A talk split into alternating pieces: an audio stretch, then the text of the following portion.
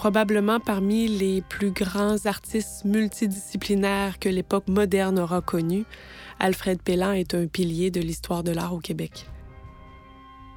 Alfred Pellan est né le 16 mai 1906 à Québec, dans le quartier Saint-Roch. Il a ensuite grandi à Limoilou. Adolescent, Alfred Pellan dessinait constamment.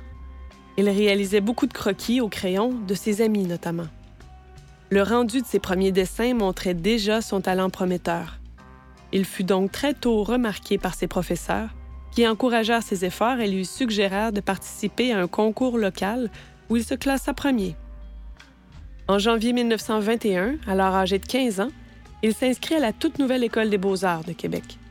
Il se distingue aussitôt de ses camarades par son talent et son travail acharné.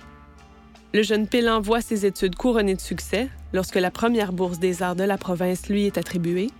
Il s'embarque donc pour Paris, capitale des arts, en 1926, où il restera ensuite jusqu'en 1940.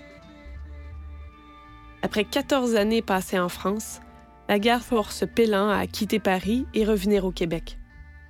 Il rapporte avec lui 400 tableaux et dessins, essentiellement des natures mortes et des portraits. Dès son arrivée à Québec, il s'emploie à faire connaître ses découvertes européennes à ses compatriotes.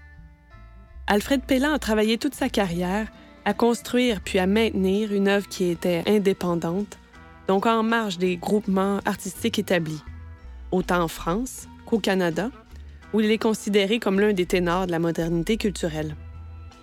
Prônant une totale liberté artistique, Pélan refuse toute appartenance à un groupe.